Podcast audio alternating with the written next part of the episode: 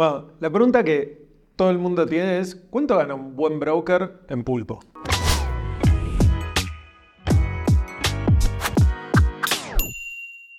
Hola, soy Mati, founder de Pulpo y estamos con mi co-founder, Agus, para responder algunas de las preguntas que más suelen salir en el entorno de brokers inmobiliarios. Así que la primera para un poco de contexto, Agus, ¿de dónde venís? ¿Cómo terminaste haciendo esto? Rápidamente fui fundador de Toco hace 11 años, en el 2012. Eh, por suerte Toco le fue muy bien, fue vendido, lo adquirió el grupo Navent. Y en la pandemia 2020-2021 fui el director de Inmuebles 24. Y a partir de eso, yo ya lo sé, pero para contar un poco, ¿por qué salís de Inmuebles 24? ¿Por, qué armamos Pulpo? ¿Por qué armamos Pulpo? Básicamente vemos que las inmobiliarias necesitan tecnología, necesitan leads, pero necesitan un acompañamiento. ¿no? Entonces Pulpo es la conjunción de esas dos cosas. Tecnología, marketing, pero muchísimo acompañamiento para que adopten todo eso. Sí, que la tecnología mágicamente no pasa si no acompañamos, si no damos más apoyo, si no damos coaching, si no damos una comunidad, que todo eso, la tecnología es un vehículo, que no es el fin, y entendimos que no veíamos eso en el mercado y por eso empezamos Pulpo en México. Bueno, la pregunta que todo el mundo tiene es, ¿cuánto gana un buen broker en Pulpo? Un broker nosotros vemos una, una pequeña curva, ¿no? Obviamente cuando arrancan, arrancan ganando lo que venían ganando afuera, que ronda alrededor de los 20 mil, 25 mil pesos, y al año ya vemos que están en dos veces eso, ¿no? alrededor de 55 mil pesos. Obviamente está la, punta de la pirámide, ese top 10% de asesores que rondan eh, los 100 mil pesos por mes, digamos, se puede ganar muchísima plata. Y contando un poco de los secretos, ¿Qué, ¿Qué, es las diferencias principales que te acordás entre uno que gana 55 mil y el que gana 100 mil? ¿Qué hace el de 100 mil que el de 55 no? Mati, un poco lo, que vemos de los buenos asesores de pulpo son, son tres cosas principales. Uno es full time, se dedican 100% a esto. Otro que se terminan transformando realmente en, un personal shopper, ¿no? Le terminan haciendo la búsqueda a cada uno de los clientes. Y por tercero, que le dedican muchísimo a los seguimientos de cada oportunidad, digamos, hacen un correcto seguimiento de cada cliente. Ah, entremos en cada una de esas partes quizá. Creo que em, empiezo por la del personal shopper, porque una de las cosas que siempre hablamos es que tiene que evolucionar y que ese broker inmobiliario ya no tiene que ser alguien que te encuentra una casa, sino alguien que es un experto inmobiliario que te ayuda en todas las facetas. Pero ¿cómo, ¿cómo, lo ves? ¿Cuáles son las cosas puntuales de ese personal shopper que ves que le genera 100 mil pesos por mes? Sí, seguro. Mira, la mayoría de los brokers o la mayoría de los asesores lo que pasa es que le llega el lead y contesta esa pregunta y todo queda ahí. Entonces no terminan ni formando la búsqueda.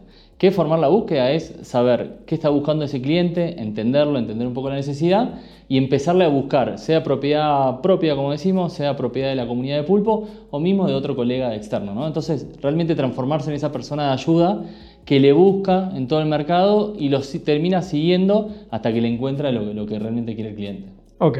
Y después, entrando un poco, decías el tema de full time. Sabemos mm. que esta es una profesión que más que full time, full, life. toda la vida. Eh, pero, ¿por qué lo comentás? Mira, nos pasa mucho con, con unos asesores que no terminan entrando a pulpo porque hay cierta cierta como barrera de entrada para poder entrar, que piensan que ser asesor inmobiliario es algo que podés trabajar un rato, podés trabajar después de horario o podés tener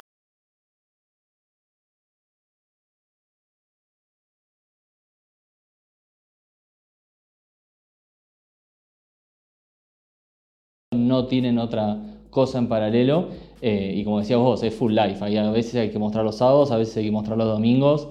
Eh, medio que te dedicas 100% a esto. Bueno, y, nosotros de hecho en la selección que venimos haciendo de brokers, lejos de que cualquier persona que quiera ser parte de Pulpo pueda hacerlo, creo que hacemos muchos filtros y una de las cosas que aprendimos es queremos armar la inmobiliaria más profesional del mercado, queremos armar el sistema más profesional y eso significa trabajar con los más profesionales. Entonces, en Pulpo una de las cosas que hacemos es que quien no tiene ese compromiso full life, le decimos que cuando se anime a dar el salto, cuando lo hagan, es uno de los filtros que tenemos. Ahora vamos a la tercera y creo que la que más te gusta, el tema del seguimiento y la teoría de los toques. ¿Qué es la bueno, ¿por qué es importante el seguimiento y qué es la teoría de los toques? ¿Por qué es importante el seguimiento? Para decirlo muy sencillo, nadie viene con un bolso de dinero a comprar una propiedad, digamos, tan fácil como eso. No, no, es un poquito más difícil, es un poquito más largo la venta. Digamos, siempre cuando hay una oportunidad, cuando alguien nos consulta por una propiedad, desde ese momento hasta que se concreta la operación es dos meses, una venta, tres, cuatro meses, dependiendo el caso y dependiendo también el ticket que se esté manejando. Y el seguimiento lo que hace es mantener la relación entre el cliente eh, y el asesor a, través de todo ese tiempo. Algo que, que vimos que era muy complicado para ellos es la gente atiende, digamos, cada asesor atiende entre 20, 30, 40 clientes todo el tiempo, ¿no? En paralelo. Y lo que termina pasando es que te terminas olvidando de ellos. Y la teoría de los toques un poco lo que dice es, vos todo el tiempo con cada uno de estos clientes no pueden pasar más de 4 o 5 días de estar en un toque con ellos. Digamos, básicamente es ir y tocarle el hombro y decirle, acordate que yo existo y todo lo que necesites, para acá estoy. Eh, desde Pulpo desarrollamos una herramienta muy sencilla que ir haciendo esos toques sea extremadamente sencilla y si te olvidas de hacerlo, el mismo sistema te avisa a este cliente pasaron tantos días de que no hablaste, ¿no? Entonces, esa teoría de los toques, en definitiva, te aumenta la probabilidad de venderle a ese cliente. Creo que aparte la, tecnología hoy está ahí para ayudarte con estas cosas, porque una de las cosas que pasa es si estás hablando con 50 clientes y lo que tenés es papel y lápiz, acordarte cuándo tenés que hablar con cada uno, hacer ese seguimiento, la realidad es que sería bastante difícil porque es una cosa de todas las otras tareas que uno tiene que hacer. ¿Y, qué tan importante es la tecnología para la teoría de los toques y cómo facilita o dificulta implementar esa teoría?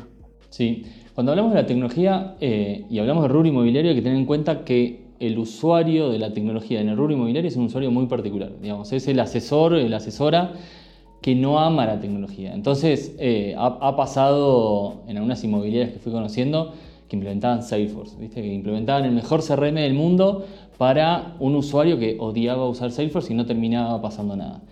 ¿Qué hacemos nosotros desde Pulpo? ¿Cuál es la, donde nos quemamos la cabeza todos los días para que realmente sea así? Es que sea una tecnología que no requiera ser usada. ¿Qué significa eso? Que la tecnología te ayude, te asista, te, te controle también, entre comillas, pero que no requiera que el usuario esté sentado enfrente de la computadora haciéndolo. ¿Cómo hacemos eso? Muy simple, es primero todo integrarnos a todos sus canales de comunicación. ¿Qué hace el asesor todo el día? Hablar por WhatsApp. Nosotros nos conectamos a su WhatsApp y podemos estar realmente sabiendo si está haciendo seguimiento o no. ¿Y qué hace la tecnología? Ayudarte en el momento que te olvidaste de hacer un seguimiento, recordarte, mejor dicho, de que tenés que hacer un seguimiento en un caso en particular. Creo que eso es lo, principal para mejorar el seguimiento. Y después ¿Qué es hacer seguimiento? Hacer seguimiento es mandar un mensajito recordándote que acá estás, eh, saber si sigue buscando, despedirse ya cuando el cliente ya no te está contestando. Bueno, todos esos pasos que nosotros decimos toques están ya eh, tocando a un clic de la pantalla para que se envíen y sea mucho más fácil hacerlo. ¿no? Sí, y además un poco lo que venimos viendo desde Pulpo es yo creo que cuando hablamos con inmobiliarios, cuando hablamos con brokers, les preguntamos, ¿quién entró en este rubro porque le gusta hacer trabajo administrativo? Silencio. Ilegal, silencio. Y vender, y todo el mundo levanta la mano. La gente, creo que la mayoría de los brokers, la mayoría de los que están viendo, la razón por la que entraron en este rubro es para vender, para relacionarse, no es para todo este trabajo de, de lo que se dice back office, de actividad administrativa. Entonces, incorporar la tecnología es súper importante porque lo que hace es, te ayuda, no anula totalmente todo ese trabajo, pero sí te lo reduce en gran medida. Entonces me parece que es súper importante incorporar tecnología para los objetivos que uno tiene.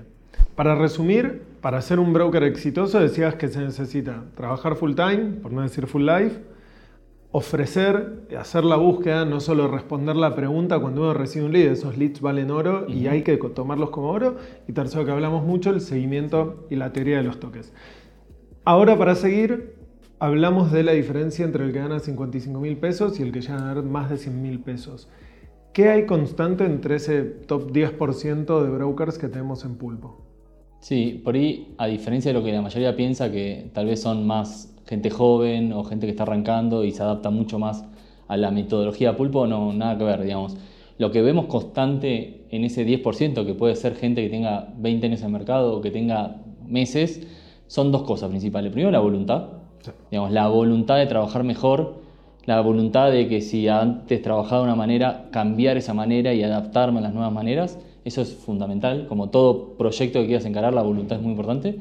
Y después hacer uso de la tecnología, digamos, saber que la tecnología es algo que suma, no resta, no viene a, quitarnos el trabajo, sino a ayudarnos a ser más eficiente. Y, a grandes rasgos lo que usan la tecnología, los que se aprovechan de todo esto, son los que terminan eh, duplicando la facturación, digamos, terminan siendo mucho más eficientes y de su tiempo generando mucho más ingresos. Sí, de hecho creo que tenemos alguna gráfica por ahí que se ve la correlación entre lo que ganan y la cantidad de veces que usan la tecnología y la línea va casi de la mano. O sea, cuanto más usan las herramientas que damos, los, profesionalizamos, los ayudamos a que tengan más tiempo para vender y eso se ven los resultados. Bueno, otra de las dudas más comunes que tienen es alguien que quiere pasar a ser full time en esto, full life, ¿de dónde pueden ver sus ingresos mensuales? Mira, el, como se dice, el pan de todos los días, el, ingreso de todos los días son las rentas. Las rentas es más fácil de captar, más fácil de concretar. Por lo general, en 15 días se puede resolver una renta. Después está lo mejor de ser asesor inmobiliario, que es hacer una venta. Eh, en, otras entrevistas eh, es, muy, es muy marcado cómo los marcó al asesor cuando generó su primera venta. Es muy interesante eso. Y después también en las operaciones compartidas. ¿Qué son las operaciones compartidas? Es yo capto una propiedad, pero tal vez me llama un colega de otra inmobiliaria que tiene su cliente. Eh, si te vas a, mercados desarrollados, cada vez más todas las operaciones son compartidas. En mercados como México, el porcentaje de compartidas sigue siendo bastante bajo, eh, pero son más o menos los tres canales de ingresos que, que tiene un asesor inmobiliario. Bueno, hablaste de las operaciones compartidas. No todas las inmobiliarias o cada inmobiliaria tiene una forma distinta en trabajar las operaciones compartidas. ¿Cómo son esas formas y contemos un poco cómo trabajamos desde Pulpo como ejemplo. Sí, seguro. Mira, la política de Pulpo es muy sencilla. Nosotros compartimos todo. El 50% de las comisiones que recibimos se comparten con el mercado. Para darte una idea, un poco de números, recibimos alrededor de 3.000 consultas por mes de asesores externos a Pulpo que, quieren, que tienen un cliente y quieren hacer una operación compartida eh, con nosotros. Más que una operación compartida es coordinar una visita o saber... Eh, si le podemos compartir una ficha o lo que sea. Sin mostrársela a un cliente suyo. E, exactamente. Entonces es muy fuerte nuestra política que todo asesor comparte 50%. Obviamente que los que forman parte de Pulpo, los asesores de Pulpo, tienen ciertos beneficios para trabajar con esa cartera y lo principal es la transparencia y la visibilidad que tenés de una, de una propiedad tal vez que de otro asesor para saber que la tenés disponible, podés coordinar citas, sabés cuánta comisión genera y un montón de cosas. Así que estamos muy abiertos a, trabajar en todo el mercado y en definitiva lo que buscamos es rotar, ¿no? Rotar el stock de propiedades que tenemos y sabemos que, que, para hacer eso hay que trabajar con el mercado. Sí, y ahí creo que hay dos cosas, una como sugerencia a cualquier broker. Una es tener una política de si uno comparte o no y ser muy claro, no estar cambiando todos los días porque en el mercado uno se conoce, se vuelve a cruzar y hoy decir que comparto y mañana decir que no es un problema. Entonces tener una política.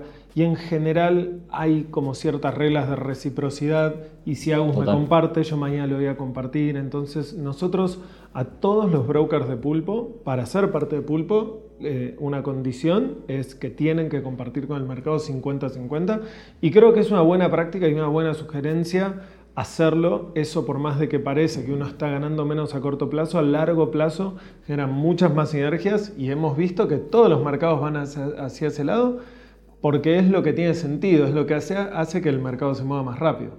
Bueno, ya estamos cerrando, así que última pregunta. ¿Qué tres consejos le darías a cualquier asesor inmobiliario? Primero de todo, fundamental es ser abierto a cambiar la forma de trabajo. Digamos, hay muchos asesores que fueron exitosos, tienen un renombre en el mercado, pero ven que cada vez su, su, economía se va achicando y eso es porque básicamente cambió el mercado y hay que saber trabajar distinto. ¿no? Otra es que, así como uno tiene que trabajar distinto, también entender que el cliente cambió. Hoy el cliente no quiere recibir una llamada, hoy el cliente quiere recibir un WhatsApp, hoy el cliente quiere más inmediatez que antes, tiene más ansiedad que antes. Entonces, como te decía, primero de todo, ser abierto a cambiar la forma de trabajar Segundo, saber que el cliente cambió y cómo atender a ese cliente. Y por último, no estar aislado, no, no, trabajar, por tu, no trabajar tan independiente.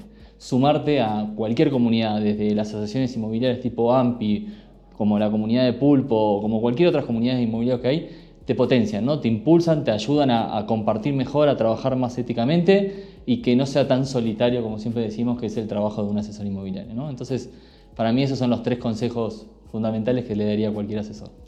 Sin duda. Bueno, y con eso creo que estamos cerrando. Eh, gracias, Aus. Queríamos hacer un primer capítulo de, de, esta sesión donde vamos a tratar de agregar valor a los brokers y de contarles cosas que creemos que son importantes para profesionalizar a todo el rubro inmobiliario en México.